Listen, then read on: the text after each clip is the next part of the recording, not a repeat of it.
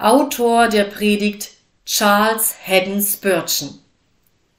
Thema Wahres Gebet, wahre Kraft. Gelesen von Esther Funk.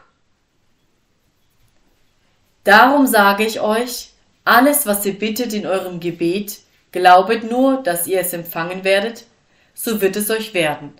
Markus 11, Vers 24. Dieser Vers hat es in gewisser Hinsicht zu tun mit dem Glauben an Wunder, aber von weit höherer Bedeutung ist er für das Wunder des Glaubens. In letzterer Bedeutung wollen wir das Wort diese Morgen betrachten. Ich glaube, dass dieser Text nicht nur ein Erbteil der Apostel ist, sondern aller derer, welche im Glauben der Apostel wandeln und an die Verheißungen des Herrn Jesu Christi glauben. Der Rat, welchen Christus den Zwölfen und seinen unmittelbaren Nachfolgern gab, ist uns diesen Morgen wieder in Gottes Worte vor die Seele geführt worden.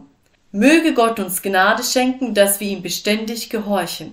Alles, was ihr bittet in eurem Gebet, glaubet nur, dass ihr es empfangen werdet, so wird es euch werden. Wie viele Menschen gibt es, welche sich darüber beklagen, dass sie es zu keiner rechten Freudigkeit im Gebet bringen? Sie versäumen das Gebet nicht, das wagen sie nicht. Aber sie würden es versäumen, wenn sie es wagten. So weit sind sie noch davon entfernt, ihre Lust am Gebet zu haben. Und müssen wir es nicht auch beklagen, dass bisweilen die Wagenräder abgegangen sind und recht schwerfällig daherfahren, wenn wir im Gebet liegen?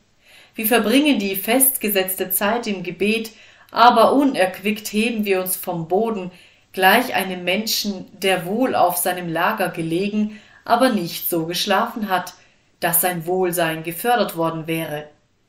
Wenn die Zeit um ist, treibt uns unser Gewissen wieder auf die Knie, aber wir fühlen keine innige Gemeinschaft mit Gott.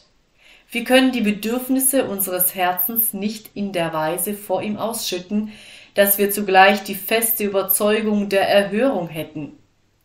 Wir sagen wohl gewohnterweise die Formel unseres Gebetes her, aber vielleicht noch mehr beunruhigt im Gewissen, noch mehr leidend an unserer Seele, denn zuvor erheben wir uns von unseren Knien.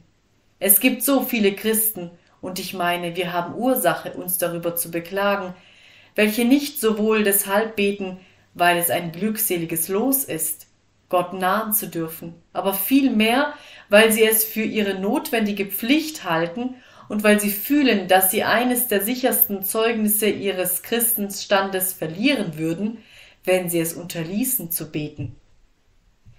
Liebe Brüder, ich verdamme euch darum nicht, aber gleichwohl würde meine Seele hoch erfreut sein, wenn ich die Ursache werden könnte, euch von einem so niedrigen Stande der Gnade auf eine höhere Stufe in eine reinere Atmosphäre zu erheben. Wenn ich euch einen köstlicheren Weg zeigen könnte, wenn ihr fortan zu der Erkenntnis kämet, aufs Gebet zu schauen, wie auf das Element, darin ihr lebet, wie auf eine der freudenreichsten Übungen eures Lebens, wenn ihr so weit kämet, es höher anzuschlagen als eine bloße notwendige Nahrung, es zu würdigen viel mehr als eine himmlische Lust und Wonne, Wahrlich, dann hätte ich ein schönes Ziel erreicht, und ihr hättet Ursache, Gott für einen reichen Segen zu danken. Indem ich, euch, indem ich euch nun bitte, dass ihr den göttlichen Worte in Andacht euch zuwenden möget, rufe ich euch zuerst zu, blickt den Text an, sodann blickt um euch her und endlich blickt über euch hin. Also erstens Blickt den Text an. Tut ihr dies sorgfältig, so werdet ihr die wesentlichen Eigenschaften des Gebets erfassen, welche notwendig sind, um eine schöne Frucht, einen großen Erfolg durch das Gebet zu erringen. Nach der Beschreibung, welche unser Erlöser vom Gebet gibt, müssen wir vor allem den bestimmten Gegenstand uns klar machen, um den wir bitten wollen. Er spricht, alles, was ihr bittet in eurem Gebet. Es scheint also, dass er gar nicht vorausgesetzt hat, dass Gottes Kinder jemals zu ihrem Vater gehen würden, wenn sie ihn um nichts zu bitten haben.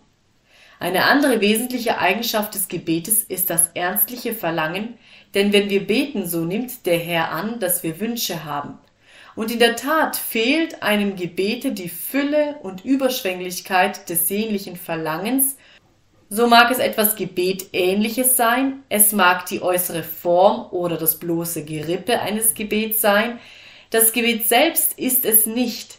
Ferner ist wohl zu beachten, dass der Glaube ein wesentlicher Bestandteil eines segensreichen Gebetes ist. Glaubet nur, dass ihr es empfangen werdet. Du kannst nicht mit der Freudigkeit beten, um im Himmel erhört zu werden, und deine Seele kann keine befriedigende Gewissheit erlangen, wenn du nicht glaubest, dass dich Gott wirklich hört und dein Gebet erhören wird. Eine andere Eigenschaft liegt hier auf der Hand, nämlich, dass eine ihrer Verwirklichung gewisse Hoffnung allezeit Hand in Hand mit einem festen Glauben gehen sollte. Glaubet nur, dass ihr es empfangen werdet. Es heißt nicht bloß, glaubet, dass ihr es empfangen sollt, sondern wirklich empfangen werdet. Rechnet darauf, wie wenn ihr es schon empfangen hättet. Haltet dafür, ihr hättet es schon und handelt nun, als ob ihr es hättet. Handelt in der festen Überzeugung, dass ihr es empfangen werdet.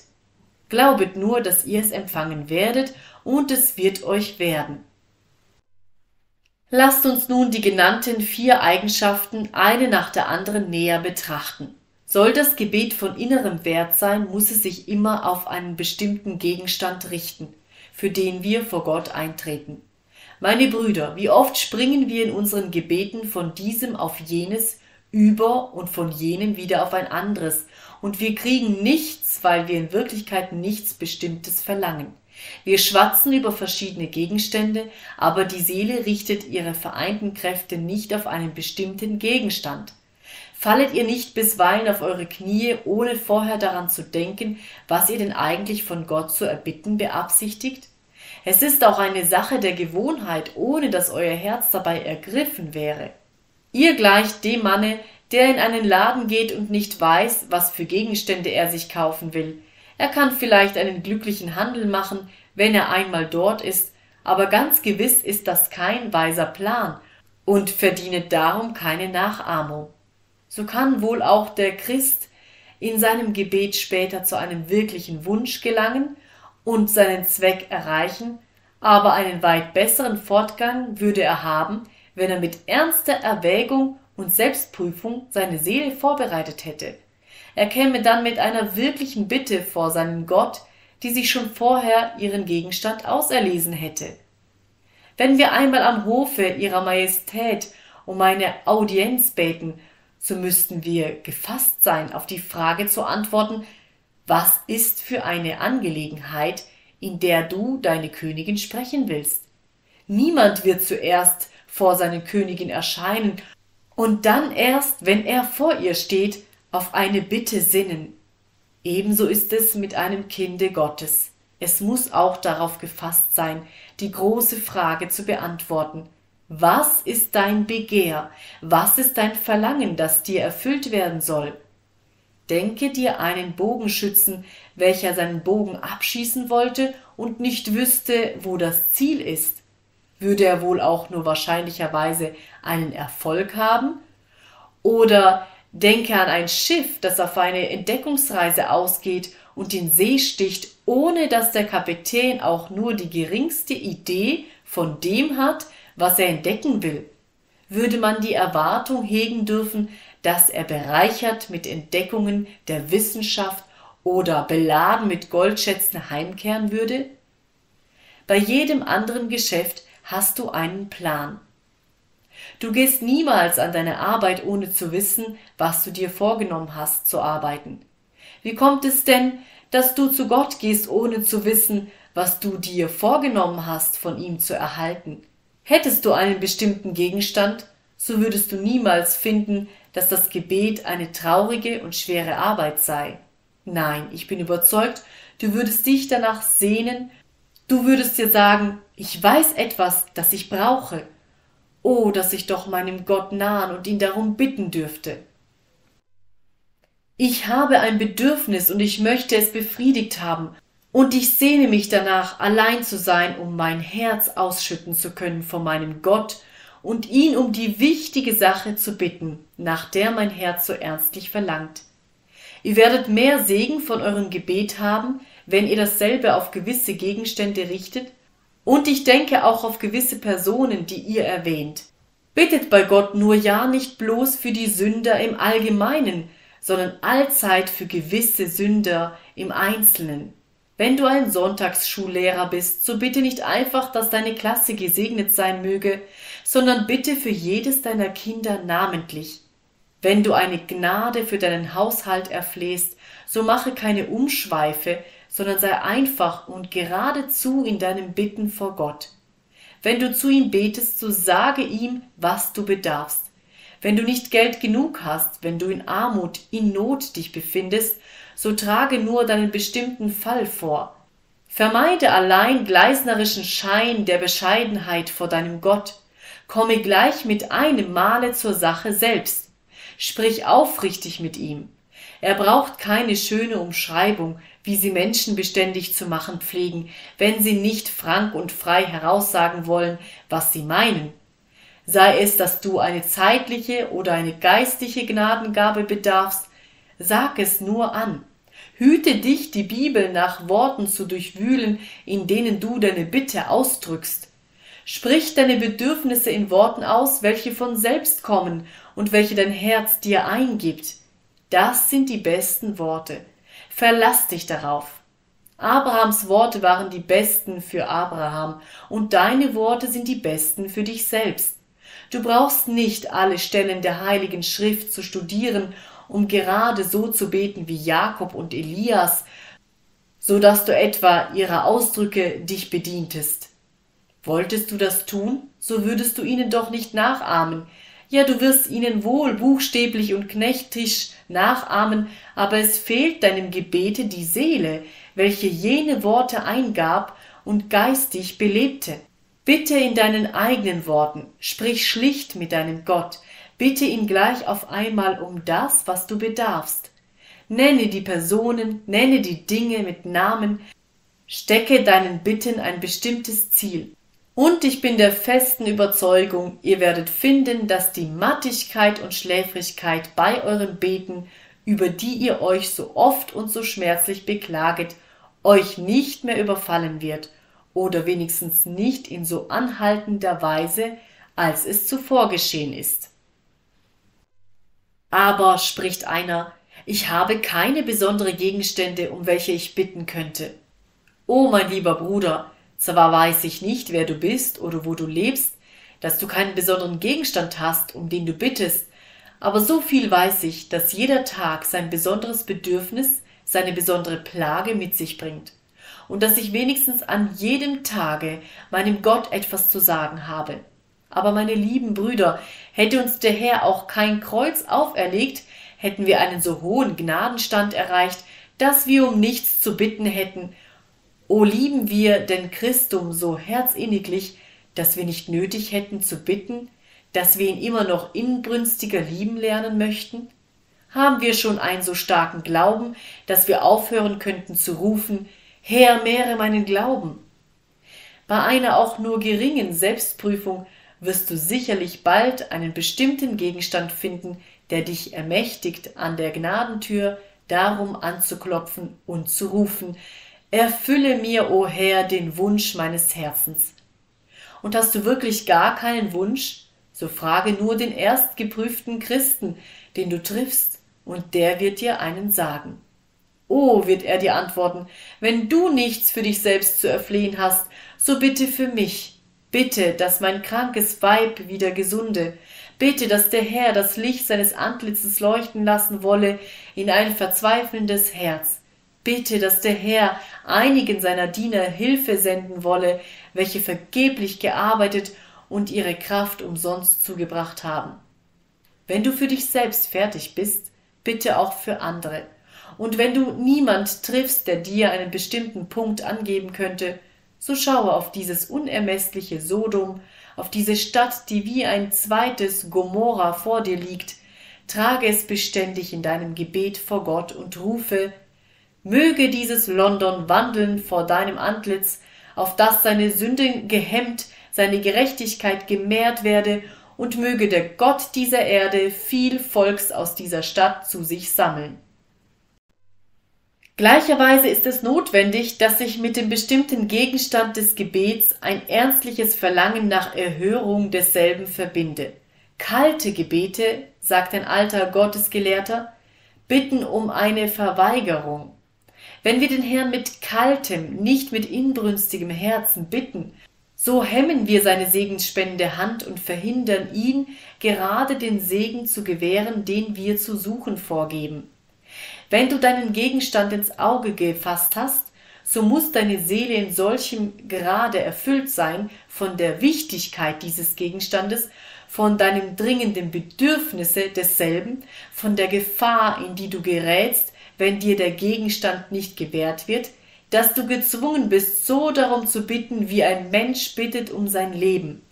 Ein schönes Beispiel eines wahren Gebetes, doch nur an Menschen gerichtet, finden wir in den Benehmen zweier edlen Frauen, deren Gatten zum Tode verdammt waren und hingerichtet werden sollten.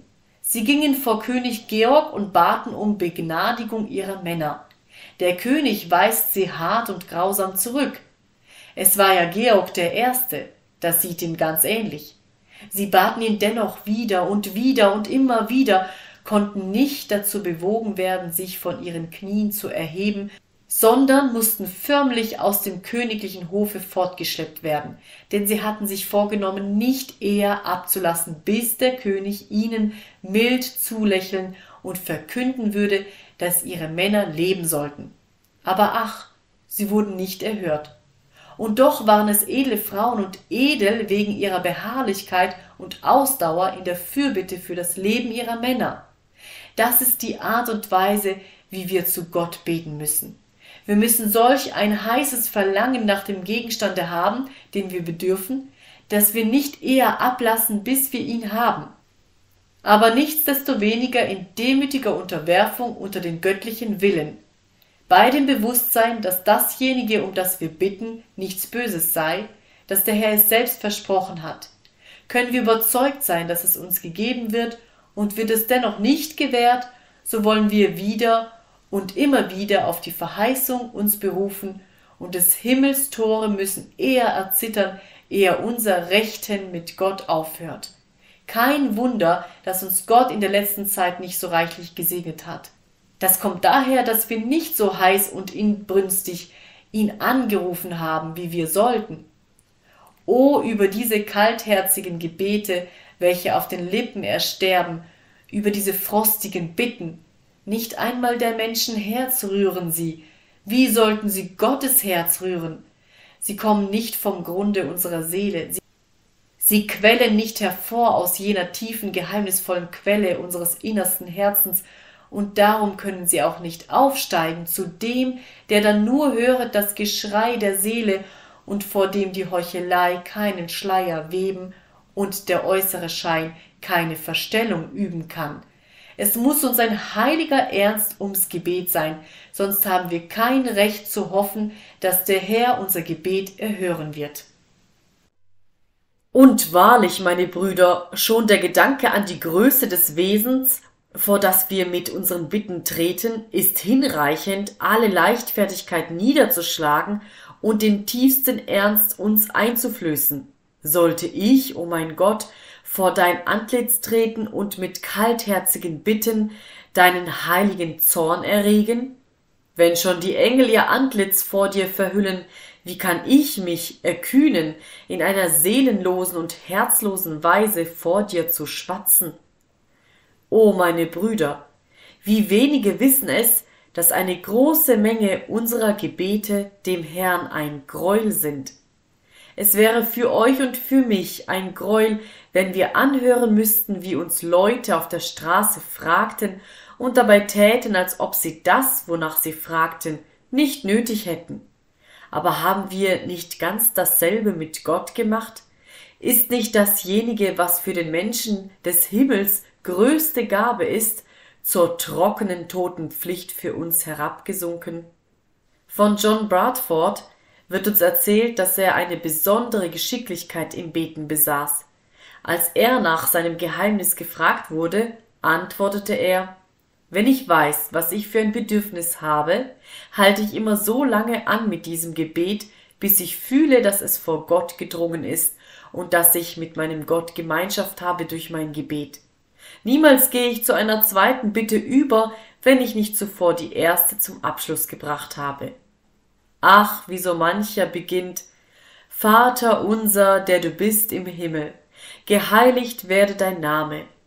Und ehe er noch den anbetenden Gedanken geheiligt werde dein Name in seiner ganzen Größe erfasst hat, hat er schon angefangen, die nächsten Worte herauszusagen. Dein Reich komme. Dann taucht vielleicht plötzlich der Gedanke in ihm auf, wünsche ich wirklich, dass sein Reich komme? Wenn es nun jetzt käme, wie würde es mir dann ergehen? Und während sie noch daran denken, springt ihre Stimme schon über zu der Bitte, Dein Wille geschehe wie im Himmel, also auch auf Erden. So verwirren sich ihre Bitten und ihre Gedanken verschwimmen ineinander. O halte doch so lange an mit jeder Bitte, bis du sie wirklich gebetet hast. O versuche es doch nicht, zwei Bolzen auf einmal abzuschießen. Sie werden ja beide das Ziel verfehlen. Wer mit zwei Ladungen auf einmal seine Flinte laden wollte, kann sich keinen günstigen Erfolg versprechen. Feuere zuerst einen Schuss ab und dann erst lade zum zweiten Male. Ringe einmal im Gebet mit Gott und siege und dann ringe wieder. Erwirb dir einmal die göttliche Gnade und dann geh und erwirb sie dir zum zweiten Mal. Es muss ein unbefriedigendes Gefühl für dich sein, wenn die Farben deiner Gebete ineinander verschwimmen, so dass am Ende kein Gemälde mehr zu sehen ist, sondern nur eine grenzenlose Sudelei, ein Geschmiere von schlecht aufgetragenen Farben.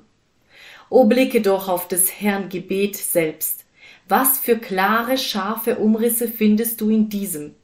Da findest du gewisse, bestimmte, abgegrenzte Gnaden. Da ist keine Rede davon, dass eine in die andere übergeht. So steht es vor dir und du kannst auf das Ganze schauen wie auf ein prachtvolles Gemälde. Da ist keine Verschwommenheit. Nein, eine schöne Ordnung. So soll es auch bei deinen Gebeten sein. Warte mit einer Bitte, bis du mit dieser zustande bist und dann gehe über zur nächsten. Bestimmte Gebetsgegenstände und heiße Gebetsinbrunst muss vereinigt sein, da dämmert eine Hoffnung in dir auf, stark genug, dass du Gott in ihr überwindest. Aber ferner, diese beiden Eigenschaften würden nicht ausreichen, wenn sie nicht mit einer dritten, noch viel wesentlicheren, göttlicheren sich verbänden, nämlich mit einem festen Glauben an Gott. Meine Brüder, glaubet ihr ans Gebet? Ich weiß es, ihr betet, weil ihr Gottes Volk seid. Aber glaubt ihr auch an die Kraft des Gebets? Es gibt eine große Anzahl Christen, welche nicht daran glauben. Sie halten wohl das Gebet für eine gute Sache, glauben auch, dass es bisweilen Wunder wirkt, aber dass das Gebet, und zwar das wahre Gebet, allzeit mit Segen gekrönt sei, das glauben sie nicht. Sie meinen, dass die Wirkung desselben von vielen anderen Dingen abhänge, aber dass es irgendwelche wesentliche Macht oder Kraft in sich selbst trage, das glauben sie nicht. Nun, meine eigene persönliche Überzeugung ist es, dass das Gebet die größte Macht des gesammelten Weltalls ist, dass es eine allgegenwärtige Kraft besitze, als die Elektrizität, die Anziehungskraft, die Schwere oder als andere jener geheimen Kräfte, denen der Mensch Namen gegeben hat, ohne sie zu verstehen. Das Gebet übt einen ebenso fühlbaren, ebenso wahren, ebenso sicheren und unveränderlichen Einfluss auf das gesamte Weltall aus, als irgendeines der Gesetze der Materie.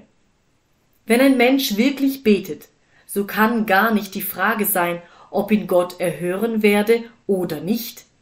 Er muss ihn erhören, nicht wie wenn ein Zwang im Gebet läge, sondern weil ein süßer, segensvoller Zwang in der Verheißung liegt. Gott hat versprochen, Gebete zu erhören, und er wird sein Versprechen halten. Er, der Allerhöchste und Allertreueste, kann sich selbst nicht leugnen. O denke nur daran, dass du, ein sündiger Mensch, hier vor Gott stehst und mit ihm sprichst und durch Gott alle Welten bewegen kannst. Dennoch wird die Schöpfung nicht gestört, obgleich dein Gebet erhört wird. Und obgleich die erhabensten Endzwecke erfüllt werden, kommt doch der Gang der Vorsehung keinen einzigen Augenblick aus seiner gewohnten Ordnung. Kein Blatt fällt eher vom Baume, kein Stern bleibt in seinem Laufe stehen, kein einziger Wassertropfen rieselt langsamer aus seiner Quelle, alles geht seinen gewohnten Gang fort. Und dennoch wird dein Gebet alles bewirkt haben. Dein Gebet wird zu den Beschlüssen und Plänen Gottes sich gesellen und mit ihnen reden wie mit Wesen, deren Wille täglich erfüllt wird, und diese werden ihm zurufen und sprechen, Du bist unser Bruder, wir sind Beschlüsse und du bist ein Gebet. Aber du selbst bist ja ein Beschluss, ebenso alt, ebenso sicher, ebenso ehrwürdig wie wir.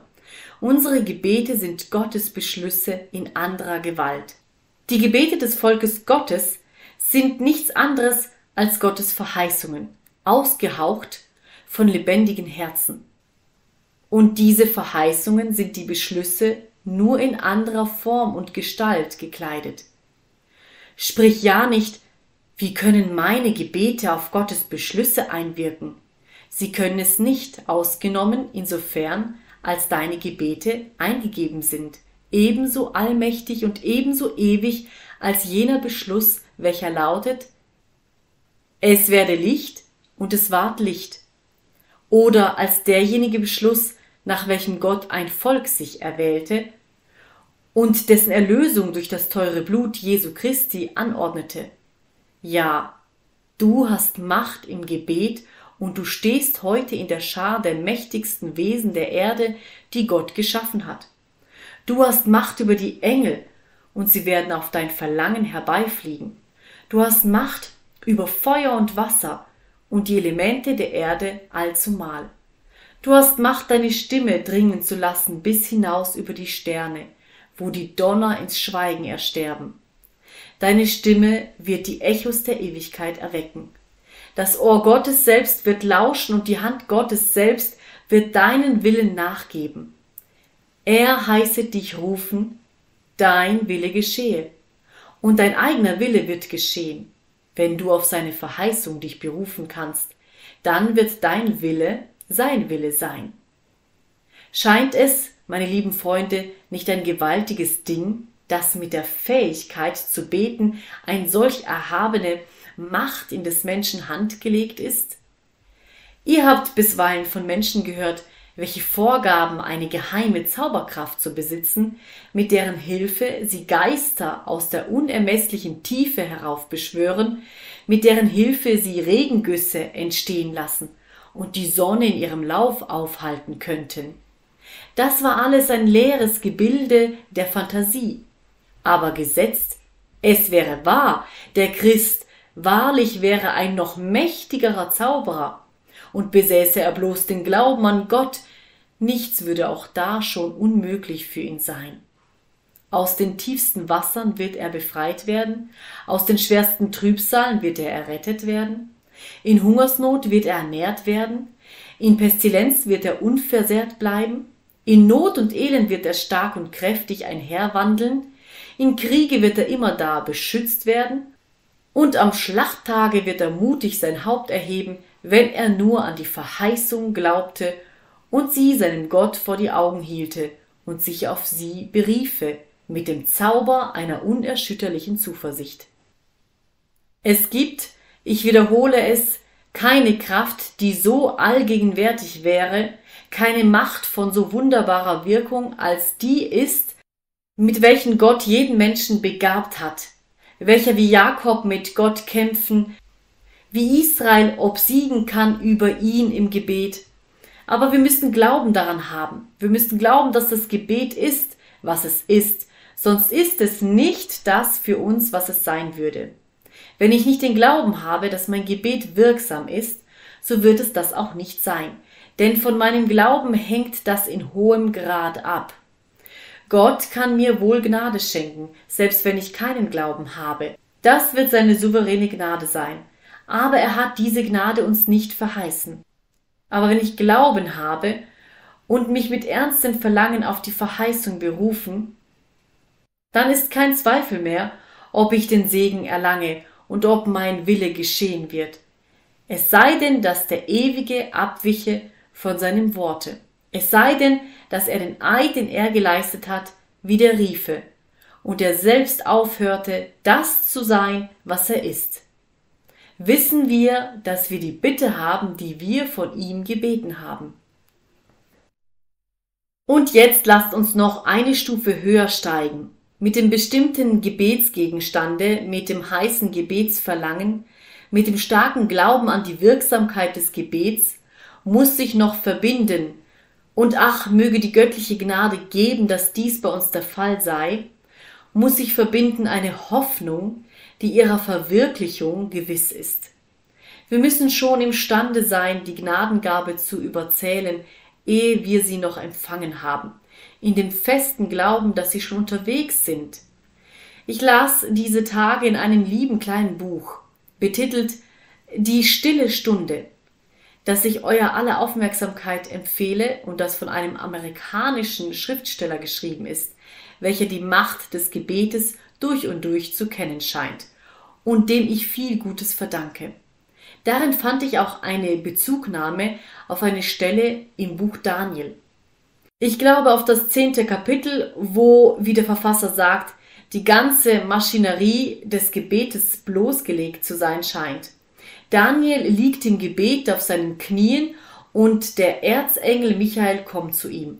Er redet mit ihm und sagt ihm, dass seine Worte von dem ersten Tage an erhöret seien, da er von Herzen begehrte zu verstehen und sich kasteite vor seinem Gott und dass der Herr den Engel an ihn abgesandt habe.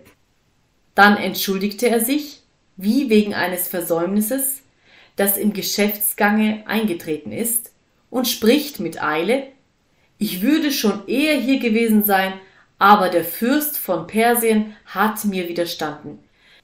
Jedoch kam mir der Fürst deines Volkes zu Hilfe, und ich komme nun, dass ich dir beistehe und dir berichte.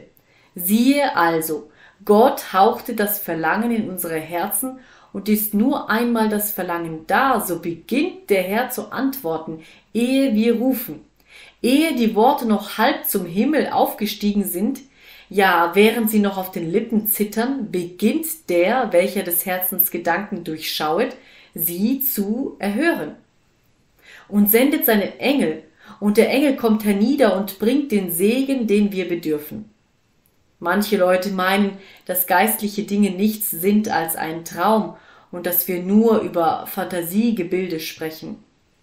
Nun wahrhaftig, ich glaube, dass im Gebete eines Christens eine ebenso große Wirklichkeit liegt als in einem Blitzstrahle, und der Nutzen und die erhabene Pracht des Gebetes eines Christen kann ebenso wahrgenommen werden als die Macht eines Blitzstrahls, wenn er den Baum zerreißt, seine Zweige abbricht und bis auf die Wurzel ihn zersplittert. Das Gebet ist keine bloße Einbildung, kein Gebilde der Fantasie, es ist ein wirkliches Ding, das die Welt in Schranken hält, das die Gesetze Gottes selbst in Fesseln legt und den Hohen und Heiligen nötigt, zu lauschen auf den Willen eines armen, aber begnadigten Sterblichen. Aber wir müssen dies alle Zeit glauben. Wir müssen die Gnadengaben überzählen, bevor sie noch gekommen müssen die Überzeugung haben, dass sie kommen, müssen so handeln, als ob wir sie schon hätten. Wenn du um dein tägliches Brot gebetet hast, darf keine Sorge dich mehr beunruhigen, sondern du musst glauben, dass dich Gott erhört hat und dir dein Brot geben wird.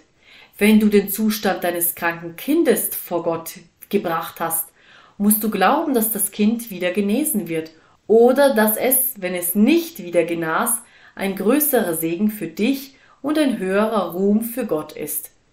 Und so überlass es ihm. Du musst sagen können, ich weiß, er hat mich gehört, ich will mich auf meinen Wachturm stellen. Ich will nach meinem Gott ausschauen und hören, was er meiner Seele sagen wird.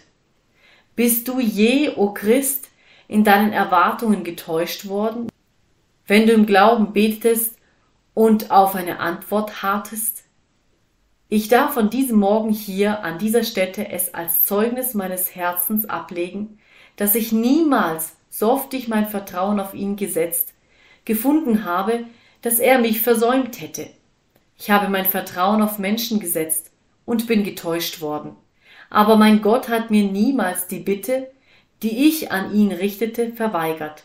Wenn ich nur immer die Bitte mit dem Glauben an die Bereitwilligkeit der Erhörung und in der Gewissheit der Verheißung zum Himmel sandte. Aber da hörte ich einen sprechen, dürfen wir um zeitliches bitten? Ja, du darfst es. In allen Stücken sollst du Gott wissen lassen, was du bedarfst. Also nicht bloß um geistliches Beten, sondern um die Angelegenheiten eines jeden Tages.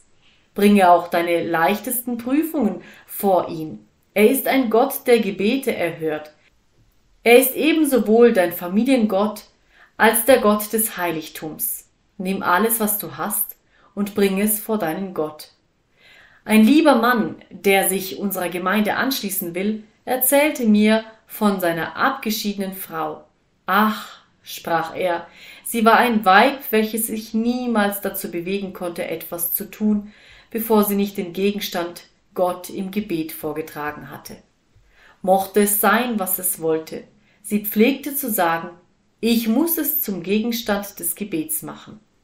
Oh, dass doch viele den lieblichen Brauch hätten, jede Sache vor ihren Herrn zu bringen, ganz wie es Hiskia mit Rapsakes Brief machte, den er vor den Herrn ausbreitete und sprach, Dein Wille geschehe, ich stelle es dir anheim, die Leute nennen Georg Müller in Bistrol einen Schwärmer, weil er 700 Kinder sammeln will, in dem Glauben, dass Gott für sie sorgen werde.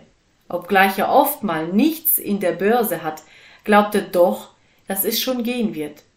Meine lieben Brüder, er ist kein Schwärmer, er tut nur, was alle Christen insgeheim tun sollten. Er handelt nach einer Regel, welche allerdings der Weltmensch verhöhnen wird, weil er sie nicht begreift, nach einem System, welches dem schwachen Urteil des Verstandes allzeit träumerisch und romantisch erschienen, aber niemals wird es den Kindern Gottes so vorkommen. Dieses handelt ja nicht nach dem gewöhnlichen Menschenverstande, sondern nach etwas Höherem, als der gewöhnliche Menschenverstand ist, nach ungewöhnlichem Glauben. Oh, dass wir diesen ungewöhnlichen Glauben hätten um Gott bei seinem Wort fassen zu können. Er kann es und wird es nicht zulassen, dass der Mensch, welcher auf ihn vertraut, beschämt und zu Schanden werde. So habe ich euch denn nach besten Kräften gezeigt, was ich unter den vier wesentlichen Eigenschaften eines siegreichen Gebetes verstehe. Alles, was ihr bittet in eurem Gebet, glaubet nur, dass ihr es empfangen werdet, so wird es euch werden. Zweitens. Nachdem ich eure Blicke auf den Text gelenkt habe, wünsche ich nun, dass ihr um euch her blickt. Blicket euch um bei euren öffentlichen Gebetsübungen und blicket euch um bei euren Privatgebeten und beurteilt sie beide nach dem Inhalt dieses Textes. Zuerst blicket euch um bei euren Zusammenkünften zum Gebet. Ich kann in dieser Beziehung keinen harten Tadel aussprechen, weil ich der festen Überzeugung bin, dass die Betstunden, die unter uns gewöhnlich gehalten werden, bei weitem weniger Fehler haben, die ich andeuten will, als andere, denen ich sonst beigewohnt habe. Aber immer haben sie noch Fehler und ich hoffe, dass jeder Bruder, welcher die Gewohnheit hat, sich an Gebetsversammlungen zu beteiligen, in seinem Herzen mit nach Hause nehmen wird, was ich jetzt sagen werde. Ist es nicht eine Tatsache, dass ihr jedes Mal, so oft ihr in solch eine Versammlung geht und zum Gebet aufgefordert werdet, das Gefühl habet, als hättet ihr eine Gabe zu üben, und diese Gabe beruht bei vielen Betern, ich spreche vielleicht streng, aber doch offen, darauf, dass sie ein gutes Gedächtnis besitzen, um sich auf eine große Menge Bibelstellen zu besinnen, welche seit den ältesten Zeiten von Großvater zu Großvater sich fortgeerbt haben, und dass sie imstande sind, sie in schöner, regelmäßiger Ordnung herzusagen. In einigen Gemeinden, besonders in Dorfgemeinden, beruht die Gabe auch darauf, dass man eine starke Lunge hat, um in einem Atem, wenn man kurz ist, 25 Minuten, wenn man ausführlicher sein will, dreiviertel Stunden sprechen zu können. Die Gabe beruht auch darauf, für keine Sache besonders zu bitten, sondern eine Reihe von allerlei durchzugehen, so dass das Gebet nicht einem Kreise mit einem Punkte gleicht, sondern vielmehr einer unbeschreiblichen Maschine, die überhaupt gar keinen Punkt hat und von der man doch meint, dass sie alle Punkte umfasse, dass sie auf jeden Gegenstande hinziele und folglich gar nichts trifft. Das, meine Brüder, sind in der Regel diejenigen, welche man am häufigsten ersucht, zu beten, welche diese eigentümlichen und vielleicht ausgezeichneten Gaben besitzen, und doch muss ich für wahr sagen, dass sich des Apostels Mahnung recht ernstlich nach solchen Gaben zu trachten, nicht befolgen kann. Nun denkt euch stattdessen, es werde im Gegenteil ein Mann aufgefordert zu beten, der nie zuvor in öffentlicher Versammlung gebetet hätte. Gesetzt, der stünde auf und spräche. O Herr, ich fühle wohl, dass solch ein Sünder wie ich bin, schwerlich mit dir reden kann. So hilf du, o Herr, mir beten. O Herr, errette meine arme Seele. O errette doch auch meine alten Gefährten. Herr, segne den Diener deines Wortes an unseren Seelen. Sei uns gnädig und gib, dass wir von neuem geboren werden. O Herr, ich kann nicht mehr sagen. Erhöre mich um Jesu willen. Amen. Da wird euch zumute, als ob ihr selbst gebetet hättet. Der Mann hat etwas Interessantes für euch. Teils, weil ihr fürchtet, dass er stecken bleiben möchte, teils auch, weil ihr überzeugt seid, dass ihm das von Herzen kommt, was er spricht. Und wenn nun darauf ein anderer auftreten sollte, der in demselben Geiste betet, würdet ihr beim Fortgehen sagen, das heißt wirklich beten. Der Mann, der drei Minuten betet, ist mir lieber als der, welcher dreißig Minuten betet, weil jener betet, dieser aber predigt. Erlaubet mir ein Wort von einem alten Prediger anzuführen über den Gegenstand des Gebetes und nehmet euch das kurze Wort als guten Rat zu Herzen. Bedenke wohl, dass dich der Herr nicht wegen der Arithmetik deiner Gebete hört, erzählt nicht die Menge deiner Gebete, er wird dich auch nicht wegen der Rhetorik deiner Gebete hören, er macht sich nichts aus der beredeten Sprache, in welcher sie vorgetragen werden, er wird auch nicht auf die Geometrie deiner Gebete achten, er bemisst sie nicht nach ihrer Länge oder Breite, er wird auch nicht auf dich achten wegen der Musik deiner Gebete. Er macht sich nichts aus lieblichen Tönen, noch aus harmoniereichen Perioden. Auch wird er sein Auge nicht auf dich wenden wegen der Logik deiner Gebete, darum, weil sie schön geordnet und vortrefflich verteilt sind. Vielmehr wird er dich hören und wird er den Betrag des Segens, den er dir geben will, bemessen nach der Göttlichkeit deiner Gebete. Wenn du dich auf die Person Christi berufen kannst und wenn der Heilige Geist dir Eifer und Ernst eingibt, werden die Segnungen, um die du bitten wirst, sicherlich über dich kommen. Meine Brüder, ich wollte, ich könnte den ganzen Vorrat an alten Gebeten, die wir die letzten 50 Jahre im Gebrauch gehabt haben, verbrennen. Dies Öl, welches geht von Gefäß zu Gefäß, dieses Ross, welches in die Schlacht stürzt, jenen so oft missbräuchlich angeführten entstellten Bibelspruch, wo zwei oder drei versammelt sind in deinem Namen, da bist du mitten unter ihnen, um sie zu segnen, und all die übrigen Zitate, die wir verfertigt, verrückt und einer dem anderen nachgesprochen haben, ich wünschte, wir kämen so weit, dass wir mit Gott reden könnten, und zwar offen heraus, wie wir es von Herzen meinen. Das würde eine herrliche Sache für unsere Betstunde sein. Da würden sie besser besucht werden.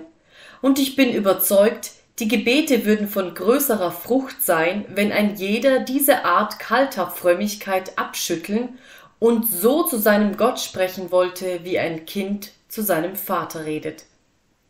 Bitte ihm um das, was wir brauchen, und dann setz dich nieder und höre auf. Ich spreche dies mit allem christlichen Ernste. Oft, wenn es mir nicht gefiel, in irgendeiner herkömmlichen Form zu beten, haben die Leute gesagt, dieser Mann ist nicht ehrerbietig gegen Gott. O mein Lieber, der du das sagst, du bist doch nicht der Richter über meine Gottesfurcht. Meinem eigenen Meister stehe oder falle ich. Ich glaube nicht, dass Hiob irgendjemand zitiert hat. Ich glaube auch nicht, dass Jakob den alten Heiligen im Himmel angeführt hat seinen Vater Abraham. Ich finde auch nicht, dass Jesus Christus bei seinem Gebet Stellen aus der Heiligen Schrift anführt. Sie alle beteten nicht mit Worten anderer Leute, sondern mit ihren eigenen. Gott wünschte es sich nicht, dass ihr geht und sammelt dies edle, aber sehr dumpfige Gewürz des alten Heiligtums. Er wünscht das neue Öl, das da teufelt aus den frischen Oliven eurer eigenen Seele. Er wünscht Gewürz und Weihrauch nicht aus den alten Kisten, wo sie gelegen haben, bis ihr Duft verloren gegangen, sondern er wünscht frischen Weihrauch und frische Myrrhen aus dem Ophir der Erfahrung eurer eigenen Herzen dargebracht. O achtet wohl darauf, dass ihr wirklich betet. Lernet euch nicht die Sprache des Gebets erst ein, sondern suchet den Geist des Gebetes, und Gott, der Allmächtige, segne euch und mache euch immer mächtiger in euren Bitten.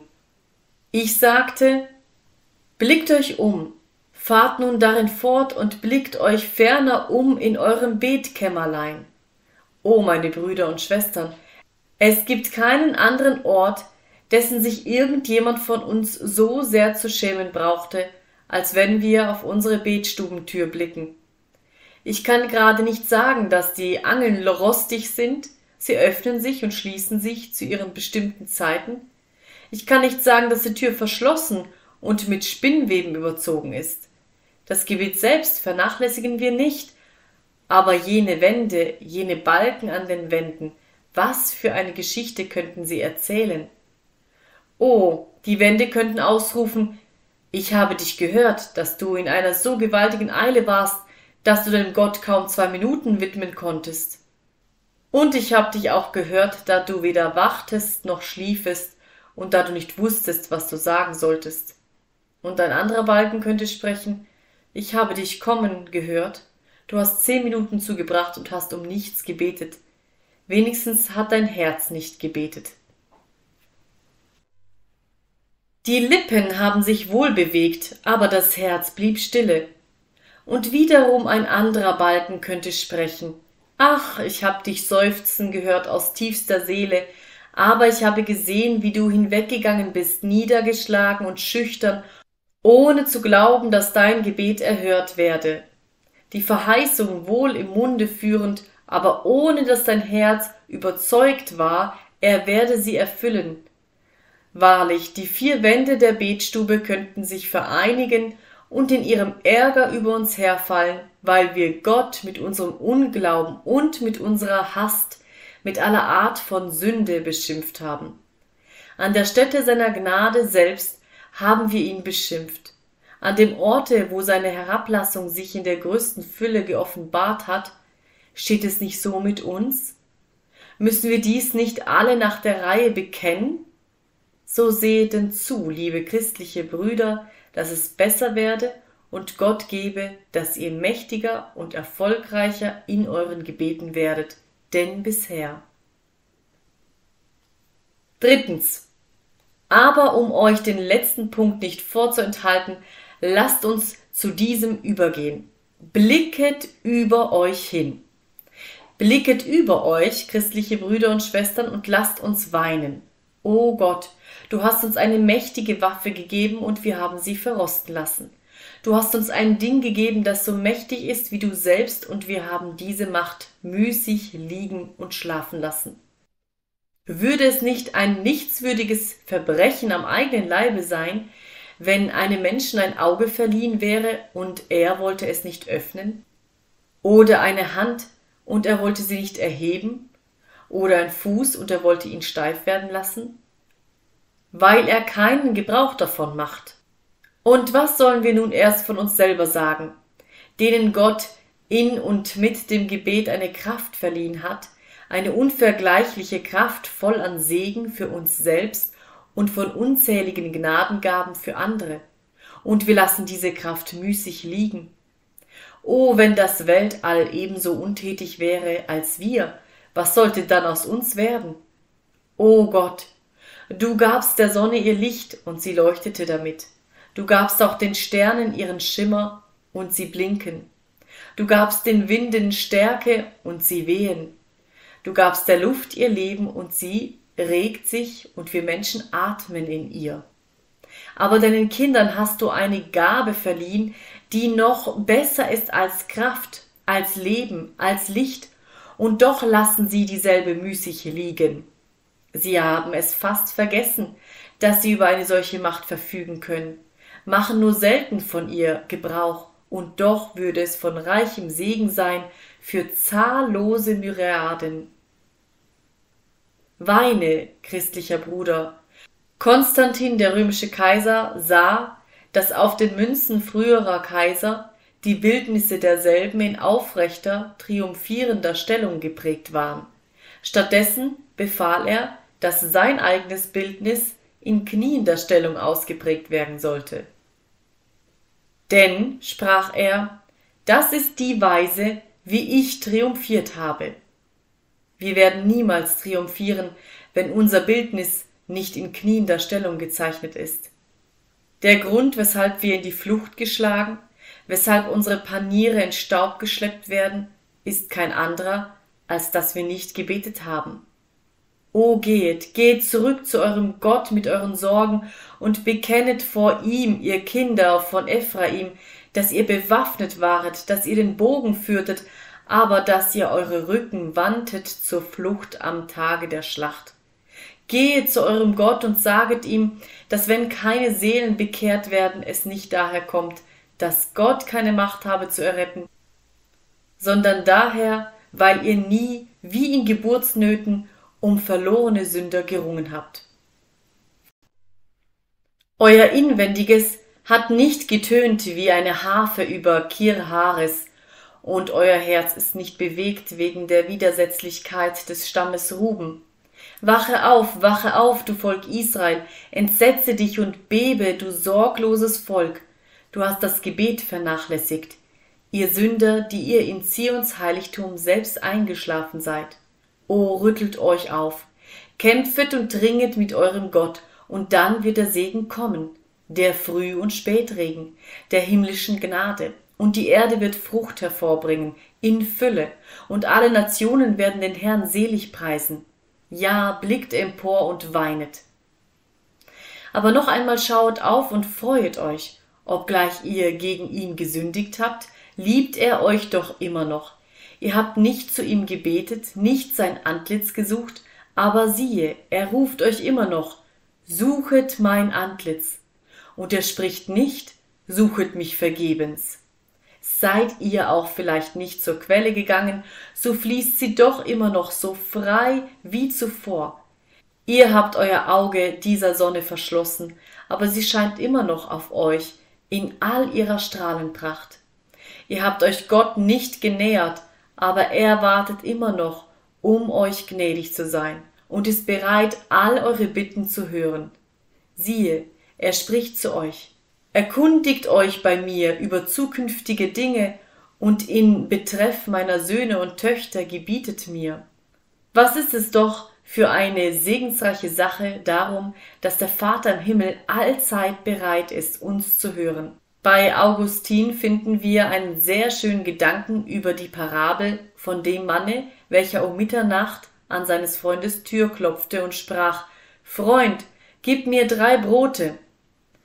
Seine Ausführung dieser Parabel nimmt ungefähr folgenden Gang.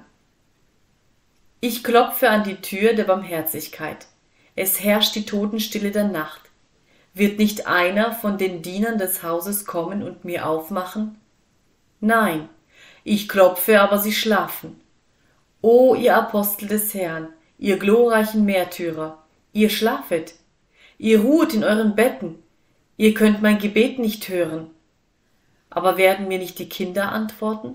Sind denn keine Kinder da, welche bereit wären zu kommen und ihrem Bruder die Tür zu öffnen? Nein, sie schlafen. Ihr, meine Brüder, die ihr abgeschieden seid, mit denen ich süßen Rat pflog, und die ihr die Gefährten meines Herzens waret. Ihr könnt mir nicht aufmachen, denn ihr ruhet in Jesu. Eure Werke folgen euch nach. Ihr könnt nichts bewirken für mich. Aber während die Diener schlafen und die Kinder nicht aufmachen können, ist der Meister wach, wach auch noch zu Mitternacht. Es ist vielleicht Mitternacht in meiner Seele, aber er hört mich, und wenn ich spreche, Gebt mir drei Brote, kommt er an die Tür und gibt mir, so viel als ich bedarf. So blicke denn auf, o Christ, und freue dich. Ist nur dein Mund offen, so findest du auch allzeit ein offenes Ohr, und ist nur dein Herz bereitwillig, so findest du auch allzeit eine bereitwillige Hand. Du brauchst nur zu schreien, und es hört dich der Herr. Ja, noch ehe du rufst, wird er antworten, und während du noch sprichst, wird er hören. O, so sei denn nicht träge im Gebet, gehe zu ihm, wenn du nach Hause kommst. Ja, schon auf dem Wege selbst erhebe dein Herz im stillen zu ihm. Und was du auch für eine Bitte oder ein Begehr haben magst, bitte nur in Jesu Namen darum, und es wird dir gegeben werden. Noch einmal, liebe christliche Brüder, schaut auf und verbessert eure Gebete von dieser Zeit an. Betrachtet das Gebet nicht länger als eine romantische Erdichtung oder als eine schwierige Pflicht. Betrachtet es als eine wirkliche Macht, als ein wirkliches Vergnügen. Wenn die Philosophen irgendeine neue Kraft entdeckt haben, die bis dahin verborgen war, so scheinen sie ein Vergnügen daran zu haben, dieselbe in Tätigkeit zu setzen. Ich glaube, es hat viele große Ingenieure gegeben, welche die wundervollsten menschlichen Werke entworfen und konstruiert haben, nicht weil sie Nutzen aus ihnen zu ziehen hofften, sondern einfach angespornt von dem Wunsch, ihre eigene Kraft in der Hervorbringung solcher Wunder zu zeigen. Um die Welt sehen zu lassen, was Geschicklichkeit vermöchte und wie weit ein Mensch es bringen könnte, haben sie ganze Gesellschaften zu Spekulationen verleitet, welche augenscheinlich nicht vorteilhaft ausschlagen konnten. So viel ich sehe, nur um eine Gelegenheit zu haben, ihr Genie zur Schau zu stellen. Und nun sagt ihr Christen, Leute, soll ein großer Ingenieur große Werke versuchen und seine Kraft entfalten. Und ihr, die ihr eine größere Macht habet, als je von einem Sterblichen abgesehen von Gott gehandhabt wurde, ihr müsstet diese Kraft müßig schlummern lassen? Nein, denket an einen erhabenen Gegenstand, spannet die Nerven und eure Gebetskraft dafür an, lasset jede Ader eures Herzens reichlich erfüllt werden mit dem reichen Blute des Verlangens, und kämpfet und ringet und strebet und streitet mit Gott darum, indem ihr die Verheißungen anwendet und auf seine Aussagen euch berufet, und dann seht zu, ob euch Gott das Verlangen eurer Herzen nicht stillen wird. Ich fordere euch auf, an diesem Tag, dass ihr in eurem Gebet noch mehr verlanget, als die Freigebigkeit eures Meisters euch gewähren zu können scheint. Ich werfe euch den Federhandschuh hin, glaubet Gott nur, dass er noch mehr ist, als er ist. Öffnet euren Mund so weit, dass er ihn nicht füllen kann. Gehe hin zu ihm und fordere mehr Glauben, als die Verheißung dir zusagt. Wage es, erkühne dich, Tue es dem Ewigen noch zuvor, wenn es möglich ist. Versuche es nur. Oder ich will es lieber so hinstellen, nehmet eure Bitten und Bedürfnisse und seht, ob er sie nicht akzeptieren wird. Versuchet es nur, ob er sein Versprechen nicht erfüllen wird, wenn ihr an ihn glaubet, und ob er euch nicht reichlich segnen wird mit dem Salböl des Heiligen Geistes, durch welches ihr stark sein werdet im Gebet. Ich kann mich nicht enthalten, noch folgende wenige Silben hinzuzufügen, ehe ihr nach Hause geht. Ich weiß, es sind einige unter euch, die nie in ihrem Leben gebetet haben. Ihr habt eine Gebetsformel hergesagt, vielleicht viele Jahre, aber habt kein einziges Mal gebetet. O arme Seele, du musst von neuem geboren werden, und bevor ihr nicht von neuem geboren seid, könnt ihr nicht so beten, wie nach meiner Anweisung der Christ beten soll aber lasst euch noch eines sagen. Sehnt sich denn nicht euer Herz nach Errettung? Hat der Geist euch zugeflüstert, gehe zu Jesu, o Sünder, er wird dich hören? O glaube diesem Flüstern, denn er wird dich hören. Das Gebet des aufgerüttelten Sünders ist angenehm vor Gott. Er höret, die zerbrochenen Herzen sind, und heilet sie. Nimm deine Klagelaute und dein Seufzer mit hin zu Gott, und er wird dich erhören. Aber ach, spricht einer, ich habe nichts, worauf ich mich berufen könnte. Nun, so rechte denn so mit Gott, wie David einst tat. Herr, vergib meine Missetat, denn sie ist groß. Da hast du, worauf du dich berufest. Deine Missetat ist sehr groß. Ferner berufe dich auf jenes teure Blut.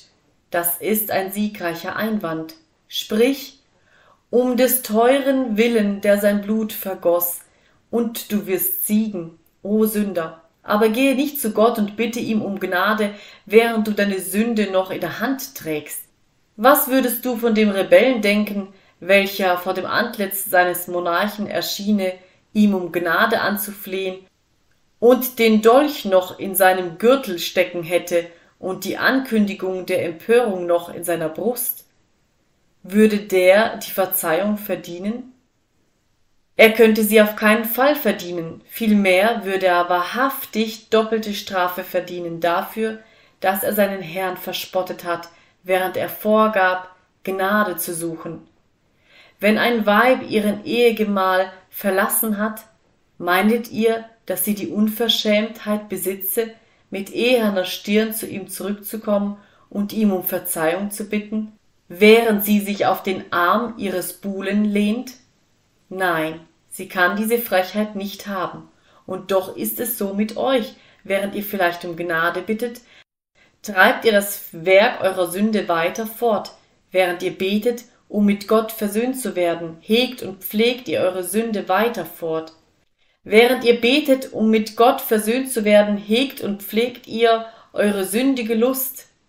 Erwache, erwache und rufe deinen Gott an, o du Schläfer. Schon naht das Boot sich dem Felsenriffe, morgen schon kann es vielleicht stranden und zersplittert werden und du wirst hineingeworfen in die unergründlichen Tiefen eines ewig dauernden Jammers. O rufe deinen Gott an, ich beschwöre dich, und wenn du ihn anrufst, so lege deine Sünde ab, sonst kann er dich nicht hören. Wenn du deine unheiligen Hände erhebest mit einer Lüge in deiner rechten Hand, so ist ein Gebet, das auf deinen Lippen schwebet, wertlos. O geh zu ihm, sprich zu ihm, Nimm weg alle Missetat, nimm mich zu Gnaden an, schenke mir deine Liebe, und er wird dich hören, und du wirst beten als ein Fürst Gottes. Und eines Tages wirst du noch freudiger als wie ein Eroberer vor dem Sternenthrone dessen stehen, der da immer da herrschet, Gott über alles, hochgepriesen in Ewigkeit. Amen.